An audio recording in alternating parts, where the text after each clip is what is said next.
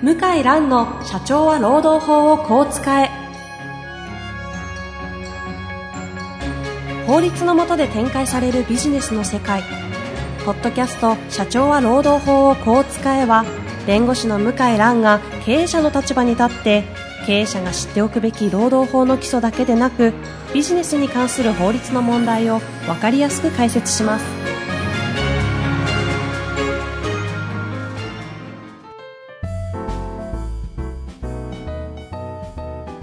こんにちは、遠藤和樹です。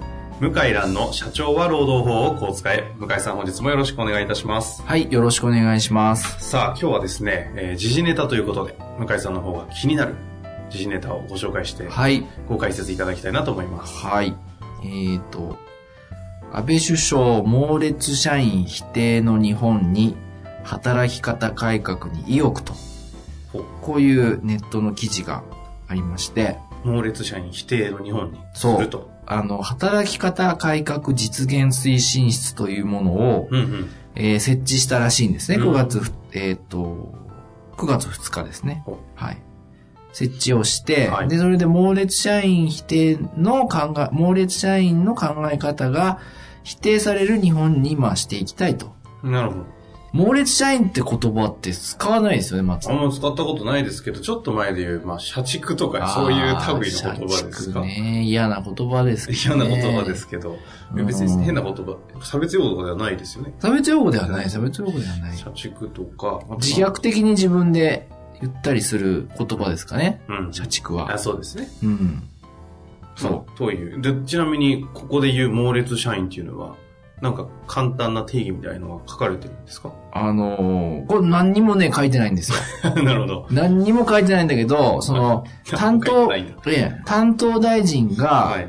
えー担当大臣が加藤一億総活躍担当大臣という方が、えー担当大臣でで、その方のコメントが載ってるんですけども、えー加藤氏はサブロク協定について、ううん。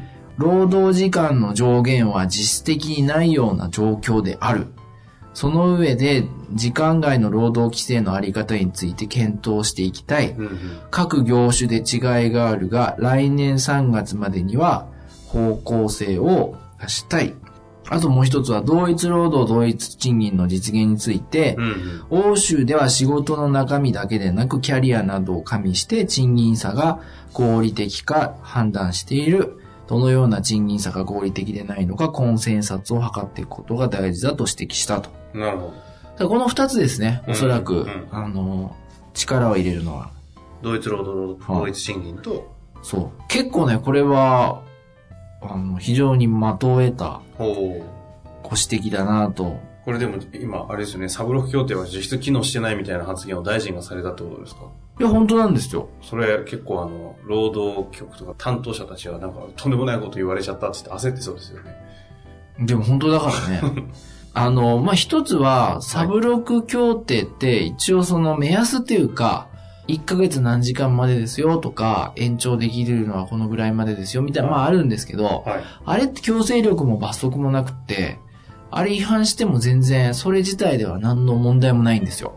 ほう。結構、日本人って真面目なんで、経営者の人も、労基署からそう言われて、その通り、サブロック協定書いているんですけど、それはまあ、あの、書くのはいいけど、守れないような内容であったら意味ないんで、えいや、うちは、まあ、80行く時もあるから、80上限にしたいって言ったら別に取るんですよ。あの、従業員代表と話し合って。それ自体違法ではないから、えうーん。100でもいいし、120でも、変な話、何時間でもいいってことですか？何時間でもいい。決めればいいってことですか？決めればいい向こうの代表が。そうそう公式代表と。まあその、要するにこう、罰則というか法的強制力があるものがないんですよ。だかえらその加藤大臣はよく分かってえて、なるほど。実質的に、で、今までその、結局日本の場合解雇できないので、残業時間とかで人手不足調整したり、はいはい。雇ってもすぐクビにできないから、うんうん正社員の場合、人手足りない時ごめん残業してっつって残業してこう、ちょうまく調整してたりしてたんで、あんまり厳しくしても、逆に雇用が、ちょっと、日本社会の雇用がうまく回らないだろうと。うんうん。いうことで、あの、ちょっとこの点を野放ししてたと思うんですけど、なるほど。いよいよメスを入れるわけですね。うん、まあ、いよいよ結局、残業が多い職場とか女性、お子さん持ちの女性とかですね、そういう方は働けないから、うんうんよりこう、どんどん労働時間は規制していくっていうような考え方ですね。ええこれは、しかもこれ、各業種で違いがあるかっていうのが、これポイントですよ。今までこういうことは、暗黙の前提にしてきたんですけど、言わなかったんですよ。なるほど。運送業とか、すごく労働時間長いじゃないですか。うんうん。だから、サブロ協定の上限も、もし定めるんだったら、業種ごとに変えないと、とてもじゃないけど、守れない、うんうん。まあ、業界が回らなくなっちゃう。回らなくなっちゃう。ところが、日本人でみんな平等が好きだから、なんでこの業界だけ、例えば中小企業だけうんこんなに労働者なんか保護されないんだとか、うんうんうんそういう話になるじゃないですか。うん。その反発買うのが怖いので、業種別にその上限を決めるって当たり前の話なんですけど、ど。今まで黙ってきたんですよ。はいはいはい。でずーっと野放しに来てきたんですけど、はいい、よいよその国がどんどん圧力かけないと、男性で正社員でえ20代、30代って人がすごく減ってきてるから、うん GDP がまあ伸びないとうん。うん。いうことで、まあいろんな人でも働けるように労働時間は上限を定めようと。罰則も、おそらく罰則も想定してると思うんですよね。そして、その、業種業界をもう統一していくとですか？そう。これは、あの、今までにない発言じゃないかなと。あ罰則とは書いてないけどあ。う、ん。猛烈社員否定で、コンプライアンスが非常に求められる上場企業は絶対守らないといけないじゃないですまあか。そうですね。罰則、はい出たらですね。はいそうすると、もうサブロ協定もまあ非常に厳格に。定めることになるし、取り締まりも厳しくなると思うんですよね。なるただ労働時間の上限を違反してるってだけで書類送検される。可能性は今後増えますね。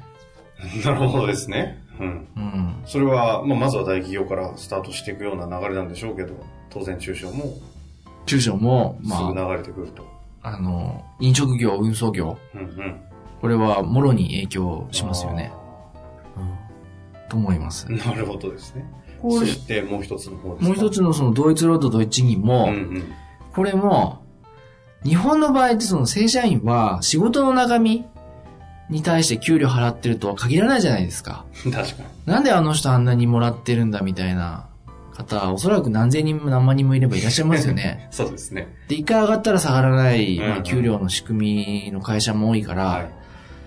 そうなると、同一労働って、じゃあ私あのおじさんと同じ仕事してるから50万くださいって言ったら、それはおかしな話になるから、うんうんだから、このキャリアなどを加味して合理的か判断してるってまあキャリアとは、まあ年功年齢でしょうね。勤続年数とか。なので、まあその実際、えーやってる仕事と給料が釣り合ってるようなうんうん職種、運送業と、今裁判例多いですけど、運送業とか、よりこう、なんていうのかな、請負に近いような仕事ですよね。運送業とか、あとは、まあ飲食業。介護と看護とかああいうのですか？あ、そうそうそう、それも、うん、それもそうですね。看護もそうですね、介護業界も。うんそういうところは同一労働同一賃金に、あの、極めて近づける、うーん。じゃないかなと。今、欧州ではみたいな記事になってたと思うんですけど、そういった、まあ、いわゆるグローバルスタンダード側に合わせていくようなそうですね。形にを取るってことですね。そうです。ね。ヨーロッパをこうモデルにしてるような感じですね。いよいよ本当に年功序列みたいなのは、こう、なし崩そうそうそうしていくことにつながっていくわけ会社は正直言って辞めたい会社多いから、うんうん。これを言い訳にして、いきなり結構ドラスティックなやる可能性ありますよ制。度設計はできるように。あの、仕事の中身と給料が釣り合ってるかっていう人事制度作って、もういきなり下げる可能性ありますよ。ほだから若手の給料が上がって、中高年の方の給料下がる。もしくは伸びない。う。うんうん。そういう賃金制度にまあなる可能性が高いというか、これをいい機会だって言ってやるんじゃないかなと思いますね。なるほど。まあ、仕事できればいいだけなんですけどね。そうそうそう。まあ、気持ち変な言い方ですけそう。そうなんですよ。働き方が変わるっていうかな、るほど。あと、よりゼネラリストじゃないですか、日本の働き方。何でもね何でもってことはないけど、専門職型になると思いますね。うん。自分の給料と自分の仕事が釣り合ってるかどうか、常にこう、チェックされちゃうから。他の仕事に移るってことは損するってことですよね。うんゼロからキャリア。うん。とすごい抵抗を社員から示されて、よりどんどんキャリアごとの、こうなんていうか、職業人生を重視するんじゃない今までは変わらなかったじゃないですか。はいはい。営業、営業になりますよ、今度とか、え、営業っすかみたいな。確かにね。ああ、しょうがねえな、とかつって、で、給料変わらないみたいな。あれは中国ではありえないから。あ営業とかっつったらもうほとんど給料の半分以上部合ですから、ーうんもう絶対嫌だっていう人が多いうん。ですよね。それだけでもう裁判になるぐらい大問題なんですけど、日本の場合って、まあまあまあとか言って、給料もそのままスライドして営業手当で調整するとか言って維持するじゃないですか。ど。うんうん。今後同一労働同一賃金はそれダメですよね。そうですよねだ。って40、例えば私40今1ですけど、41で営業の素人になっちゃったら、いや、向井さんこれちょっともらいすぎなんで、とか、いきなり言われて、いきなり10分の1、100、20 50分の1ぐらいになりうそうですね。ん、ちょっと、マネージャーの給料払えないんで、ちょっと、アシスタントマネージャーぐらいでいいですか？みたいになって2、3割減るとか、そんなもんじゃ聞かないでしょ。聞かないでしょうね。今いっぱいね、もらってるでしょうから。いや、そういう話になるんで、実は連合が反対してるんですよ、これ。同一労働同一賃金で。へえ。連合ってもう、その、正社員主体、大企業主の正社員主体の組合じゃないですか。うんうん。同一労働同一賃金は万歳ってそんな感じですよね、働く方からしたら。そうじゃないんですよ。連合からすると、これは結局、仕事と給料のバランスって言われると、多くの正社員、特に中高年の方は、大きく給料が変動して減るんじゃないか。うん。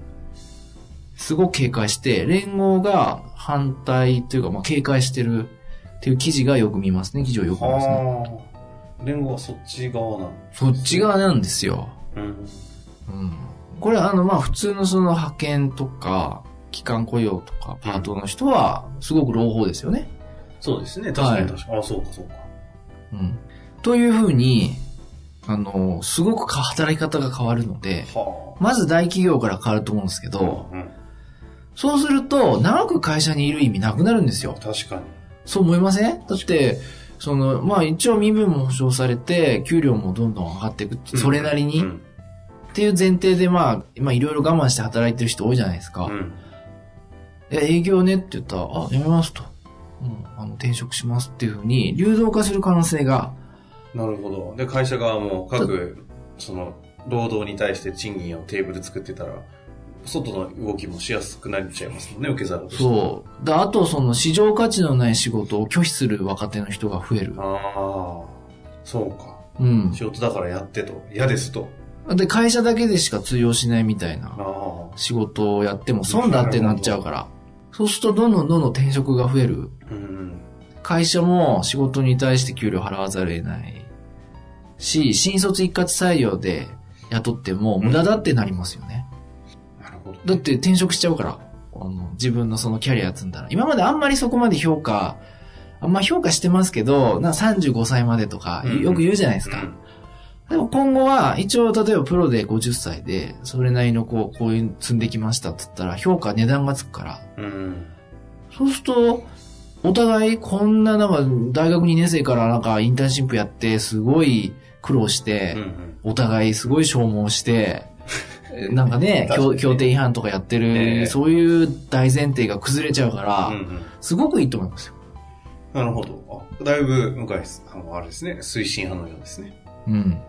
すごくあの自由になるっていうか、うんできる人がそれなりに報酬もらって、できない人は、まあちょっと厳しい結果になっちゃうけど、うんうん。もうやっぱり全員一律平等ではもう成り立たないから、日本の社会は。うんこう、頭一つ二つとか、そのぐらい抜けてる人をどんどん評価しないと。でこれ、外国人の人もいいんですよ。グローバル企業にとっては。ああ、そっか。グローバル企業の優秀な外国人なんで日系企業を辞めるかっつったらこれですから。自分はこういうキャリアを踏みたい。で、こういう値段欲しい。ここまでやれますって言ったって、うんうんいやいやいや、ちょっと待ってよ、みたいな感じで、ずーっとなんか、下働き1、2年させられるでしょ。あ、そういう苦情は僕よく中国で聞くから、みんなだから、もう待ってられなくてやめちゃうんですよね。そうなんですよね。ですごく皆さん優秀でやる気あるのに、でもそれじゃあもう絶対、もうその海外のその事業展開できないじゃないですか。うんうん。まあですし、採用でも勝負しできないんですけどね。うん。という感じなんで、うんうん。あの、すごくいいなと。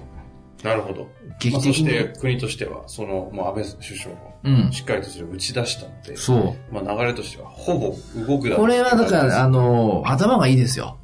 解雇規制とか真正面から行くと、もうバーッと炎上するけど、うんうん同一労働同一賃金っていうと、あまあなんかまあいいんじゃないの？みたいなね、労働時間減らしていいんじゃないの？ってなるから、でも実際は働く人にすごい厳しい制度ですよ。同一労働同一賃金は。なるほどね。うん。猛烈社員の否定って言われれば、なんかこう、良くなりそうですもんね。そう。あと残業の上限が減ると、中身で勝負しないといけないから、これも厳しい、かん、いい、働く人に楽かったら、そんなこと全くないですよね。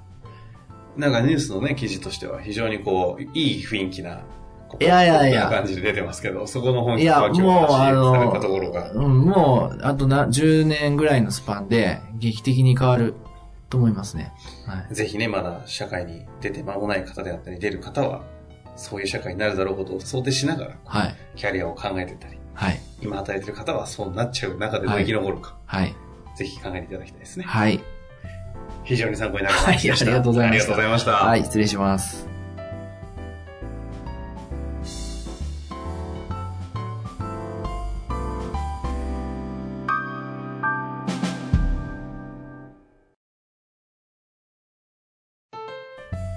本日の番組はいかがでしたか？番組では向井蘭への質問を受け付けております。ウェブ検索で向井ロームネットと入力し、検索結果に出てくるオフィシャルウェブサイトにアクセス。その中のポッドキャストのバナーから質問フォームにご入力ください。たくさんのご応募お待ちしております。